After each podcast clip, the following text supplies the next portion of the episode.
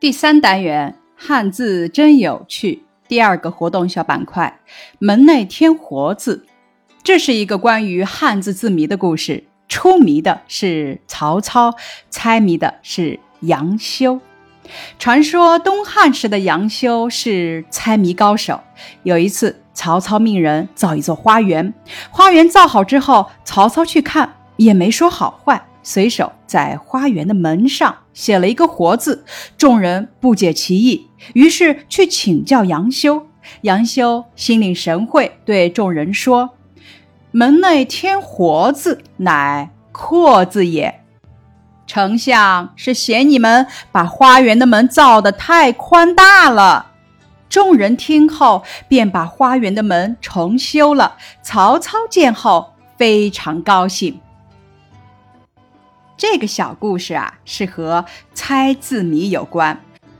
故事中不解其意的意思是不理解其中的含义，心领神会的意思呢是不用对方明说，心里领悟其中的意思，也指深刻的领会。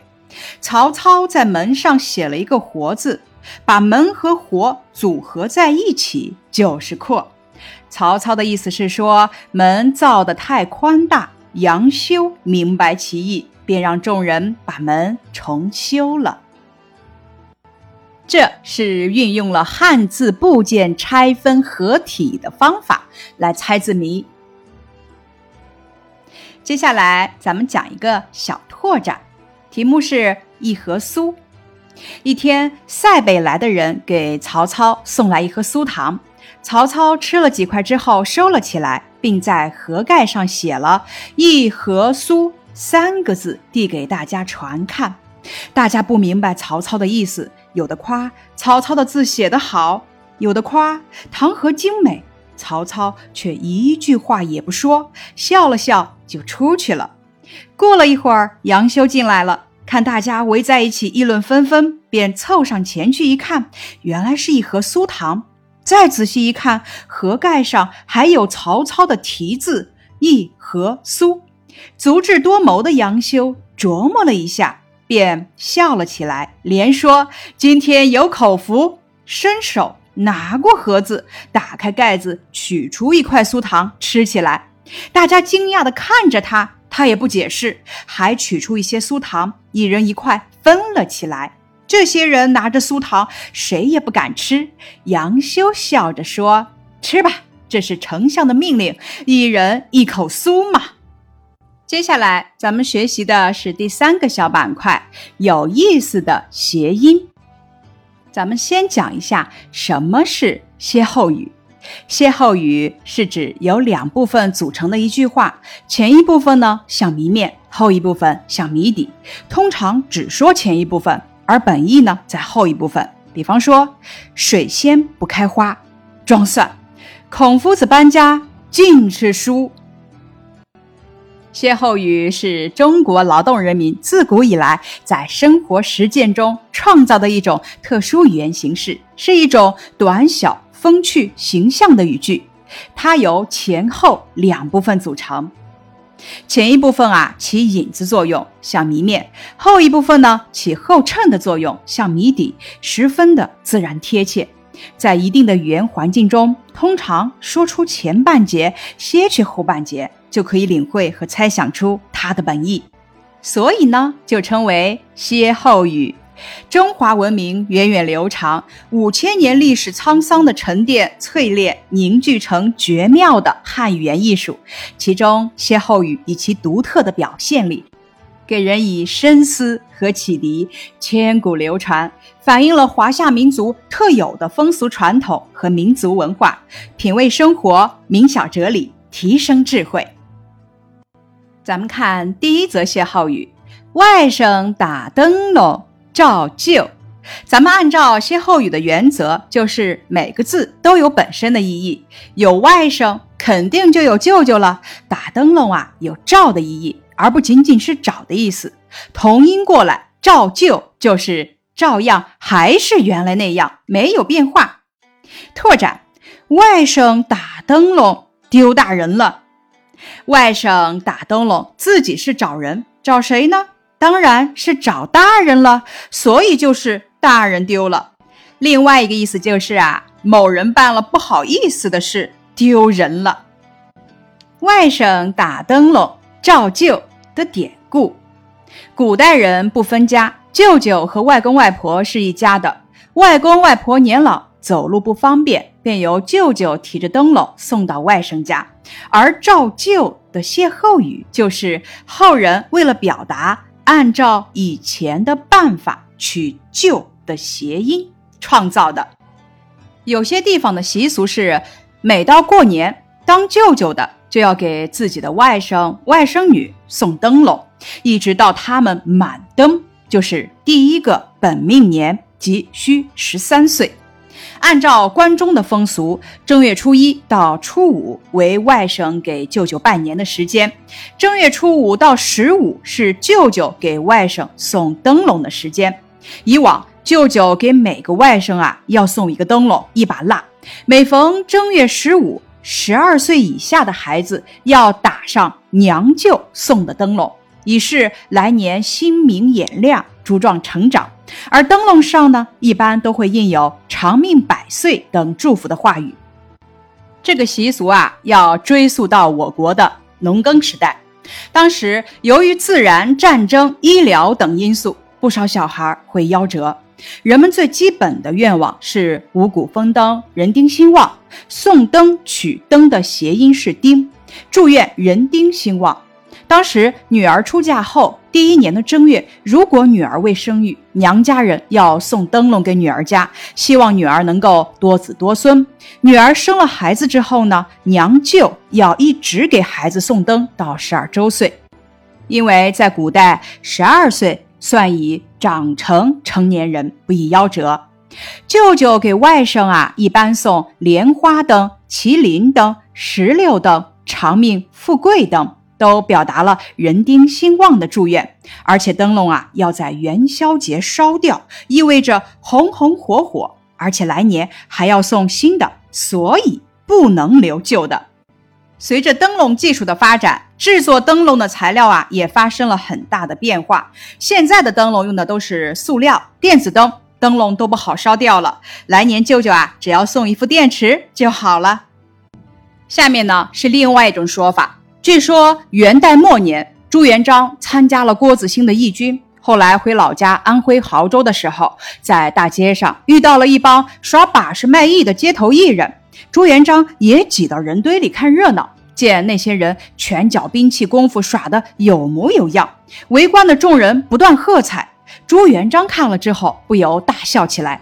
其中一个人以为朱元璋是嘲笑自己功夫不到家，就怒气冲冲的要与朱元璋比试武艺。朱元璋推辞不过，就与那人拉开架势比试起来。两个人打斗几十回合之后，朱元璋飞起一脚踢到那人身上。那个人一下子重重地倒在地上，朱元璋见此情景，连忙过去把那人搀扶起来，连声道歉。那人强撑着向朱元璋认输。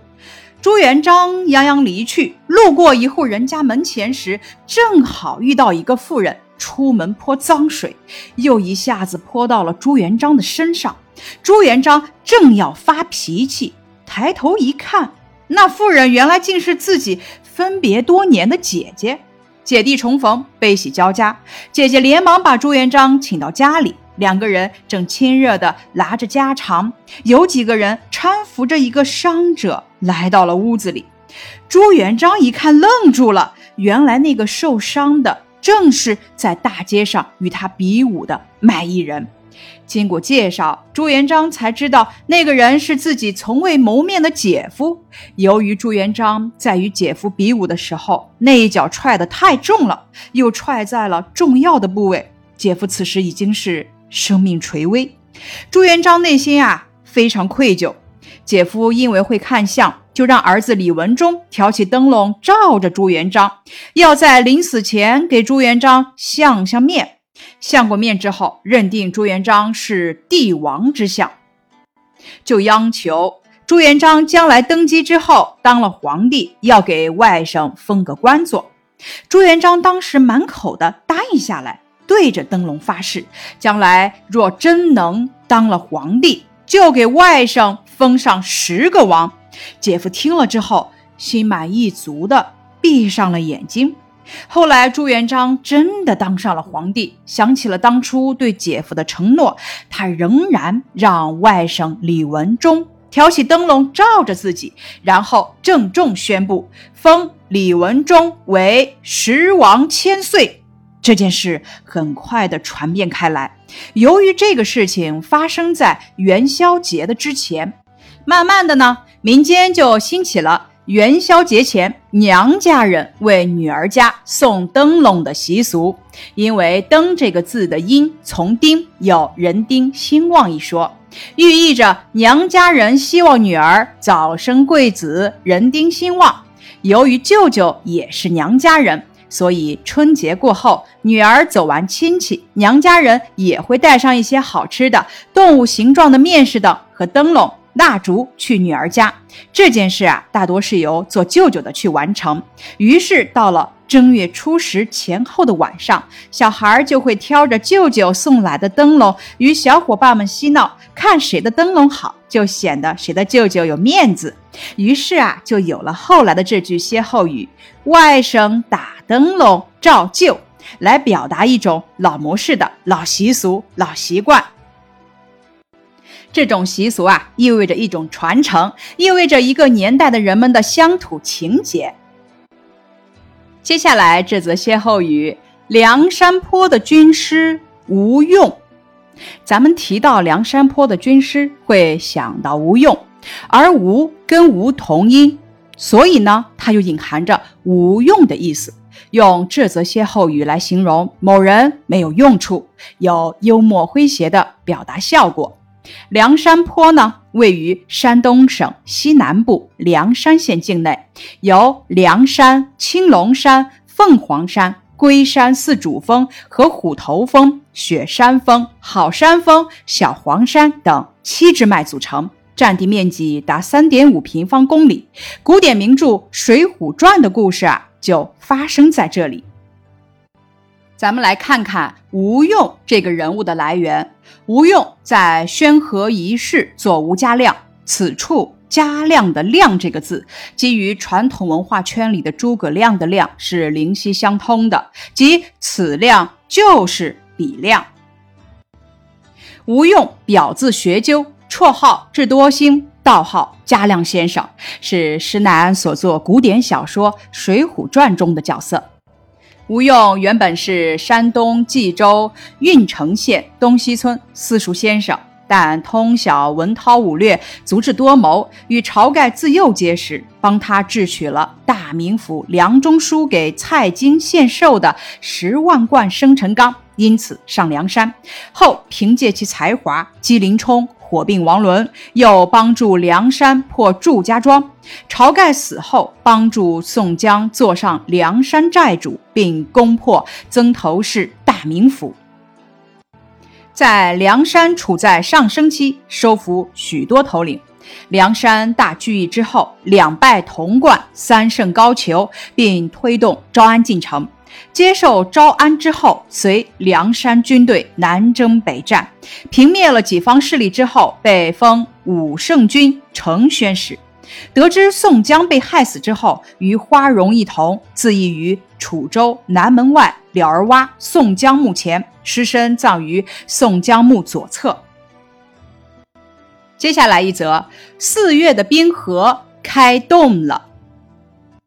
这则歇后语是什么意思呢？四月春天的时候，河里的冰开始融化，所以开动了。歇后语用谐音的方式取“动”的谐音“动”，形容原本固定很牢的物品动了，也能形容坚固的思想或者思路一下子开窍了。四月是阳历年中的第四个月，是全年的第一个小月，共有三十天。在北半球，四月是春季的第二个月。古罗马的四月正是大地回春、鲜花出绽的美好季节。英文的四月是 April，由拉丁文 Aprilis 及土花的日子演变而来。Aprilis 又来源于 April 土花的意义。四月 April 来源于单词 April 暗示着开，恐怕意味着植物正在春天开始生长。因此说，四月春天的时候，河里的冰开始融化，开动了。关于四月的一些歇后语还有：四月的梅子多少带点青；四月棉衣脱得快；四月的青蛙叫一阵子；四月的桃花过景了；四月的桃花谢了；四月吃毛桃太早了；四月的杏一股酸味儿；四月的果园。有理有信，谐音有理有信。三月栽薯，四月挖，急于求成。三月栽薯，四月挖，急不可待。接下来一则歇后语：咸菜烧豆腐，有盐在先。什么意思呢？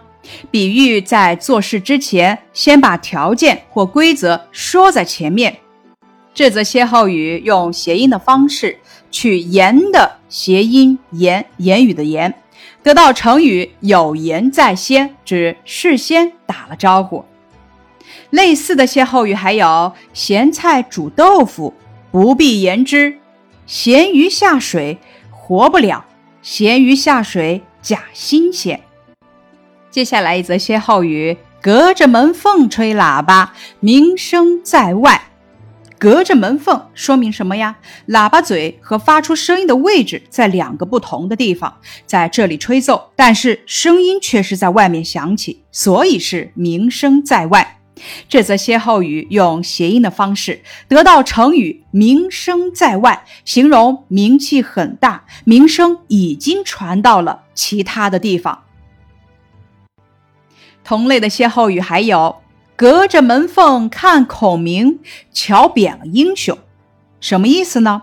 门缝中看人只是一个简单的侧影，即使是孔明出现，看到的也只是普通人，不知道他曾为蜀国打天下立下的功劳。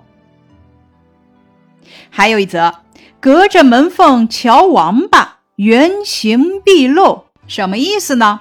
虽然在门缝中看。王八的形状是不会改变的，指本来面目完全暴露，形容伪装被彻底揭开。还有一则，隔着门缝看吕洞宾，小看仙人，什么意思呢？八仙之一的吕洞宾从门缝中望去也是普通人，看不出真正的身份。